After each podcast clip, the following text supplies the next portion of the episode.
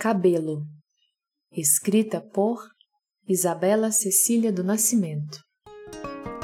O cabelo é um corpo, tão inteiro como eu.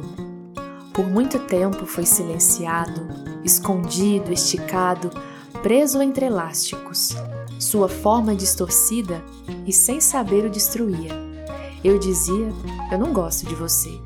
Nem sabia ao certo porquê as referências tão distantes, os discursos cortantes, volume da trabalho, se alisar vai ficar lindo.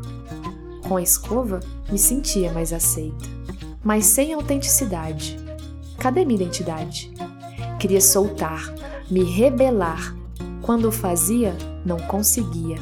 Vinha a ditadura padrão atormentar, e tão complexada me via. Demorou noites e dias para dar força a uma coragem que dentro de mim ardia, mas a temia, pois desconstruir doía, o mito da caverna do meu cabelo sumia. Sumindo, fui desinibindo meus instintos, em cada curva, muitos cachos distintos, o movimento natural de sermos nós, sem nó.